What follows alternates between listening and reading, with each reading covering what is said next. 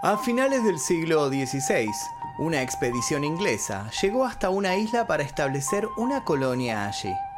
Colonia que pasaría la historia como la colonia perdida, dando lugar a un misterio que al día de la fecha sigue intrigando a historiadores, arqueólogos y conspiranoides en general.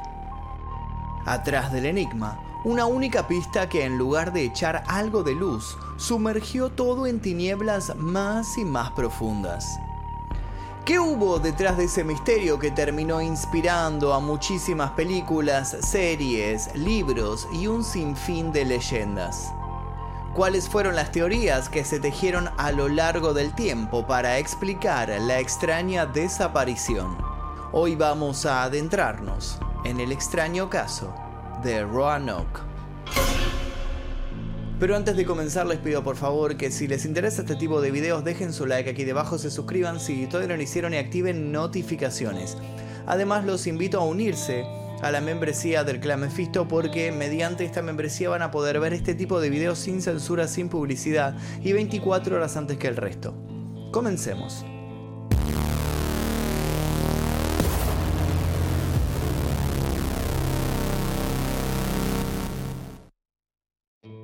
En 1620, los padres fundadores, un grupo de puritanos ingleses que huían de la persecución religiosa en su país, establecieron la colonia de Plymouth, la segunda que tuvo éxito en Norteamérica y la que pasó a ser la piedra fundacional de lo que después sería Estados Unidos.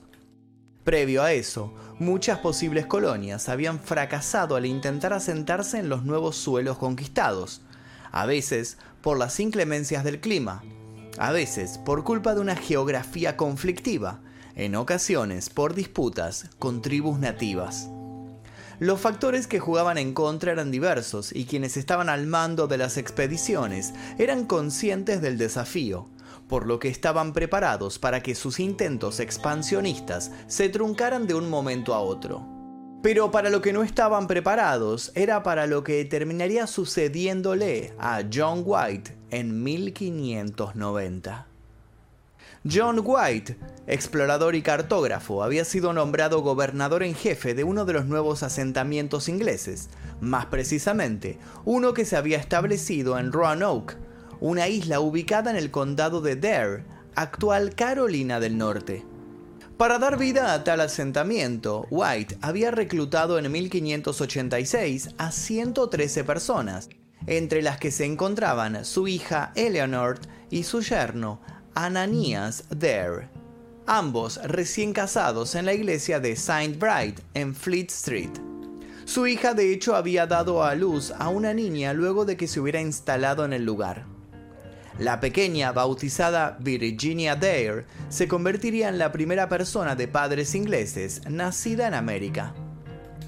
White se había mostrado muy feliz con el nacimiento de su nieta, pero una serie de problemas en la colonia, muchos de ellos provenientes de una administración torpe que potenció inconvenientes de por sí existentes, lo obligaron a marcharse en busca de ayuda, consejo, provisiones y nuevas estrategias.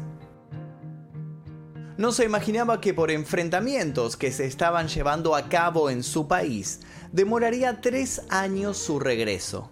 Mucho menos se imaginaba que iba a encontrar lo que halló al volver. ¿Y qué fue lo que encontró cuando bajó de la embarcación feliz pensando que se fundiría en un abrazo con toda su familia? Bueno, nada. O casi nada. Las construcciones habían sido desmanteladas, los hombres de White dieron vueltas por todo el lugar con una alarma creciente, hasta que en determinado momento llegaron hasta el árbol en cuyo tronco se encontraba escrita la palabra que hoy sigue causando escalofríos en muchos. Una palabra que parecía un acertijo en sí misma y que luego se aparecería en otros momentos particulares de la historia, siempre en circunstancias poco claras. Pero no nos adelantemos a eso. Alguien probablemente valiéndose de una navaja había grabado en la corteza del árbol la palabra Croatoan. Croatoan era el nombre de una tribu nativa con la cual los colonos tenían una buena relación. Pero ¿qué era lo que había pasado? La preocupación inicial dio lugar a la desesperación. Las búsquedas se intensificaron. White dio órdenes a los gritos. Pidió que se rastrillaran los alrededores, pero todo fue en vano. White ya no volvería a ver a su hija ni a su nieta. La colonia en su totalidad nunca volvería a ser encontrada. Pero antes de sumergirnos en las teorías sobre el posible paradero de aquellos hombres y mujeres, conozcamos un poco más en profundidad Roanoke. Y es que la colonia perdida no fue precisamente la primer colonia en querer fundarse en aquel lugar. Roanoke, de hecho, ya arrastraba una fama de lugar maldito desde hacía mucho tiempo. Para hablar de los intentos previos de ocupación hay que remontarse de modo inevitable al comienzo de la exploración a América del Norte, más precisamente a la década de 1580. Es inevitable también que hablemos de un tal Walter Raleigh, aventurero y explorador. Raleigh había recibido una concesión de la reina Isabel I de Inglaterra para establecer una colonia en Norteamérica. Inglaterra y España estaban por esos momentos en lucha constante. Ingleses y españoles querían ser quienes terminaran dominando aquel continente recién descubierto. Continente, dicho sea de paso, que poseía grandes cualidades. Hacerse con esas tierras era sin duda un plan más que apetecible para las naciones que buscaban establecer su dominio por sobre otros. Por esto es que Raleigh no solo tenía que colonizar la zona, sino que tenía que aprovechar de paso para sabotear las operaciones enemigas. El 27 de abril de 1584, Raleigh envió a dos hombres al mando de una misión para explorar la costa este de América del Norte. Llegaron a la isla de Roanoke el 4 de julio y pronto establecieron relaciones con los nativos locales, los Secotán y los Croatoan. Los hombres incluso volvieron a Inglaterra con dos croatoan, quienes pudieron describir las divisiones y la geografía de la zona a Raleigh. Pero los croatoan colaboraron de buenas maneras o fueron obligados a colaborar. Eso es algo que al día de hoy no se sabe con exactitud. Los registros de la época son poco confiables al respecto. Lo que sí se sabe es que Raleigh utilizó la información que los nativos le habían dado para organizar una segunda expedición, esta vez dirigida por Sir Richard Grenville. La flota partió de Plymouth el 9 de abril de 1585 con cinco naves. Grenville, hábil estratega, estableció relación con los españoles de la zona, mientras, sin que lo notaran, se involucró en actos de piratería contra ellos. Durante la exploración inicial de la costa del continente y los asentamientos nativos de la zona, se acusó a los indígenas del pueblo de Aguas Kogok de robar una copa de plata. Los colonizadores no tenían pruebas para tal acusación, pero tampoco tuvieron dudas al momento de ejercer su represalia. Toda una aldea fue saqueada y quemada. A pesar de este fatal desencuentro, la falta de comida y las dificultades para conseguir agua apta para ser bebida, Grenville decidió que 107 hombres se quedaran para establecer una colonia en el extremo norte de la isla de Roanoke. Él, por su parte, se marchó a Inglaterra, no sin antes comprometerse a regresar en 1586 con más hombres y más provisiones. El retorno de Grenville se retrasó casi un año. Cuando el hombre llegó por fin al lugar, solamente encontró un esqueleto. ¿Era acaso de alguno de sus hombres? ¿Dónde se encontraba el resto? Esa fue la primera desaparición de una colonia establecida en Roanoke. Aunque en este caso se pudo encontrar una explicación lógica a la desaparición de todos. Según se supo después, en venganza por la destrucción de su aldea, muchos nativos habían iniciado una serie de ataques hacia los fuertes ingleses, la resistencia de los colonos se había ido debilitando día a día y pronto supieron que su final era inminente. Pero entonces una solución había caído del cielo, o mejor dicho, había llegado desde el mar. Resulta que otro explorador se detuvo en Roanoke en su vuelta a casa tras una incursión exitosa por el Caribe y ofreció llevarse con él a los colonos, oportunidad que ellos no dejaron pasar. Mientras tanto, Raleigh había mandado al ya mencionado John White con quien comenzó esta historia, para que se encontrara en la isla con Grenville, sin sospechar que éste, al no saber qué había pasado con sus hombres, volvía a Inglaterra con toda su tripulación. Así el segundo intento por fundar una colonia en Roanoke comenzaba con el pie izquierdo. White llegó a la isla el 22 de julio de 1587 al no encontrar a los hombres de Grenville con los que contaba para poder establecerse, estuvo a punto de retirarse. De hecho, tenía instrucciones de moverse hacia otro punto estratégico, pero entonces el comandante de la flota se negó a seguir. ¿A qué se debió el motín del sujeto? Porque White, que era quien estaba a cargo, no lo obligó a seguir sus órdenes. No se sabe pero sí podemos asegurar que la decisión de White de quedarse en el lugar terminó condenando a todos. Sin perder tiempo, White intentó mantener una relación amistosa con las tribus, sin embargo, las tribus no se mostraron colaborativas. Incluso un nativo mató a un colono mientras éste buscaba cangrejos. White entonces supuso que los hombres que habían estado antes que él también habían sido atacados, y vio alimentadas sus teorías cuando un nativo que él aseguraba que era su amigo y que estaba colaborando, le contó que las tribus se habían organizado y habían atacado a los colonos. White dirigió un ataque a esa tribu para demostrar supremacía, pero un error de cálculos hizo que terminaran matando e hiriendo a los miembros de una comunidad nativa que hasta ese momento se habían mantenido fuera del conflicto. Las cosas no paraban de empeorar. Sin embargo, White, siempre optimista, no se rindió. Aunque la colonia era frágil en todas sus instancias organizativas, White estaba orgulloso. Por ese entonces nació su nieta y fue consciente de que los barcos ingleses que quisieran traerle suministros no podrían dar con su paradero dado que habían desembarcado en un lugar que no era el estipulado en el plan. ¿Podrían sobrevivir sin esa ayuda? Claro que no. A regañadientes y contra su propia voluntad, White decidió volver a Inglaterra. Se despidió entonces de la colonia sin saber que ya nunca más volvería a verla. La desgracia golpeó el regreso de White a Inglaterra desde el principio. Accidentes con un ancla redujeron su tripulación y una fuerte tormenta causó muertes por escorbuto entre los marineros. Al llegar a su hogar, White se encontró con una recrudecida guerra anglo-española que, sumada a las malas condiciones meteorológicas, retrasó su regreso a Roanoke por más de 30 meses. Luego de perder a siete marineros más en un terrible accidente, recién pudo arribar a la isla el 18 de agosto de 1590, justo en el tercer cumpleaños de su nieta. Pero fue entonces cuando encontró todo desierto y la extraña inscripción en el árbol. Antes de su partida, él y los colonos habían acordado que se grabaría un mensaje en un árbol si decidían moverse. Si la decisión se tomaba a la fuerza, el mensaje incluiría una cruz. White no encontró tal cruz y tenía la esperanza de que su familia todavía estuviera viva. Sin embargo, para octubre de ese año volvió a Inglaterra con más dudas que certezas. Pero por sobre todo, volvió solo. ¿Qué había pasado con los demás colonos? Una de las teorías más obvias es que al darse cuenta de que no iban a aguantar demasiado con los suministros propios, los colonos habían decidido volver a Inglaterra por su propia cuenta.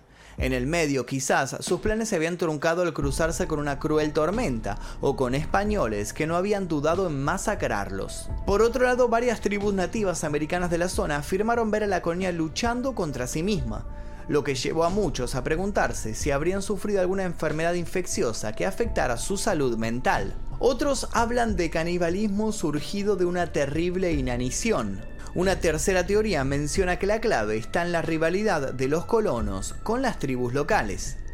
Dicen que el jefe Powhatan, también conocido como el padre de Pocahontas, confesó en una ocasión haber sido el responsable de ejecutar a toda la colonia, aunque también hay estudios que afirman que todo esto fue una exageración. Luego están quienes creen que los colonos se integraron a la tribu más cercana, los Croatoan, lo que explicaría la palabra del árbol. Fue al indagar en esta posibilidad que se llegaron a conocer algunos datos curiosos sobre la tribu.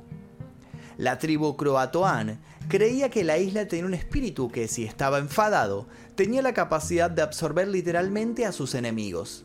El espíritu podía transformarlos en árboles, piedras o animales, por ejemplo. ¿Acaso esto había pasado con los habitantes de la colonia y con la familia de White?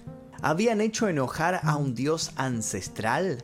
La tribu también creía en los espíritus superiores, que se manifestaban en forma de elementos, e informaron de un extraño fenómeno que ocurrió al mismo tiempo que la desaparición de los colonos.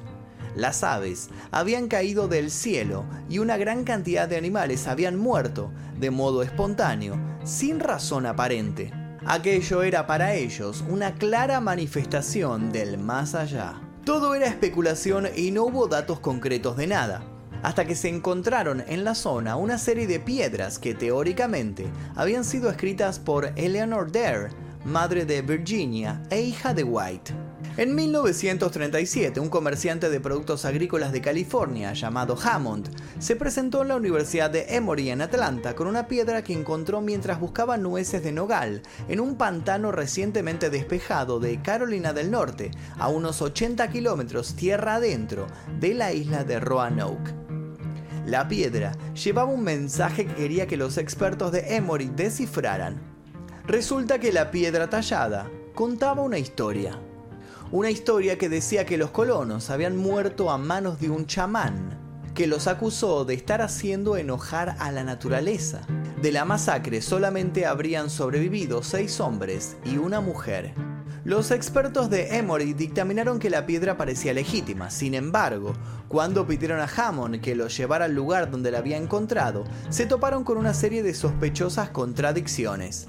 Así todo se le pagó al hombre por la piedra y se ofreció una recompensa por cualquier piedra adicional que la gente pudiera encontrar, lo que generó una oleada de falsificaciones donde los estafadores lucieron su nutrida imaginación inventando descabellados destinos para los colonos. En abril de 1941, el Saturday Evening Post publicó una exposición sobre las piedras de Dare, descartándolas a todas como falsas. Las piedras terminaron en el sótano de la universidad, abandonadas. Para el año 2000 todos se olvidaron de las piedras y el foco de atención pasó a una historiadora que sacó a la luz otra teoría. Según sus estudios, algunos de los supervivientes de la colonia perdida buscaron refugio con una tribu indígena vecina, los Chowanok, que fue atacada por otra tribu, los Eno, que habrían convertido a los ingleses en esclavos. La historiadora basa sus teorías en un registro que data del 1609, donde se deja constancia que un grupo de ingleses habían sido vistos mantenidos en cautiverio por tribus. ¿Se trataba acaso de los colonos de Roanoke? Otro registro data de 1611, en dicho registro se menciona una tribu que tendría entre sus esclavos a una pequeña niña. Varios autores han especulado con la idea de que la niña cautiva no sería otra que Virginia Dare. Desde inicios de 1600 hasta mediados de 1700, varios colonos europeos reportaron encuentros con indígenas de ojos grises o con indígenas que hablaban galés y aseguraban ser descendientes de los colonos. En 1701, un agrimensor encontró algunos miembros de la tribu Jateras habitando en la isla Roanoke. La tribu aseguraba que algunos de sus ancestros eran gente blanca. Algunas tribus indígenas estadounidenses de la actualidad en Carolina del Norte y Carolina del Sur, entre ellas las tribus Corey y Lumbee, también afirman tener ascendencia parcial de los colonizadores de Roanoke. Una organización sin fines de lucro, los Colony Center for Science and Research, ha empezado un proyecto en 2007 para determinar posibles descendientes de los colonos. Sea como sea, no solo fue motivo de desvelo la desaparición de la colonia. Tiempo después, la palabra aparecida tallada en el árbol se convirtió en el eje de todo el asunto. Y es que la palabra croatoan no solo apareció en la colonia Roanoke, sino que también ha aparecido en otros casos poco convencionales. El escritor Edgar Allan Poe desapareció durante un viaje de Virginia a Pensilvania y lo encontraron inconsciente balbuceando cosas extrañas en una cuneta en Baltimore.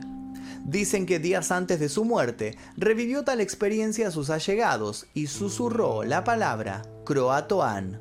También se encontró la palabra croatoan escrita en una de las libretas de Amelia Earhart después de que desapareciera en 1937. Igual que en el caso de la colonia perdida, la palabra croatoan fue encontrada en el poste de la última cama en la que durmió el autor, Ambrose Bierce, antes de fumarse sin dejar rastro. El famoso ladrón Black Bart talló la palabra en la pared de la celda de su prisión antes de ser liberado y escabullirse de la vida pública, como por arte de magia.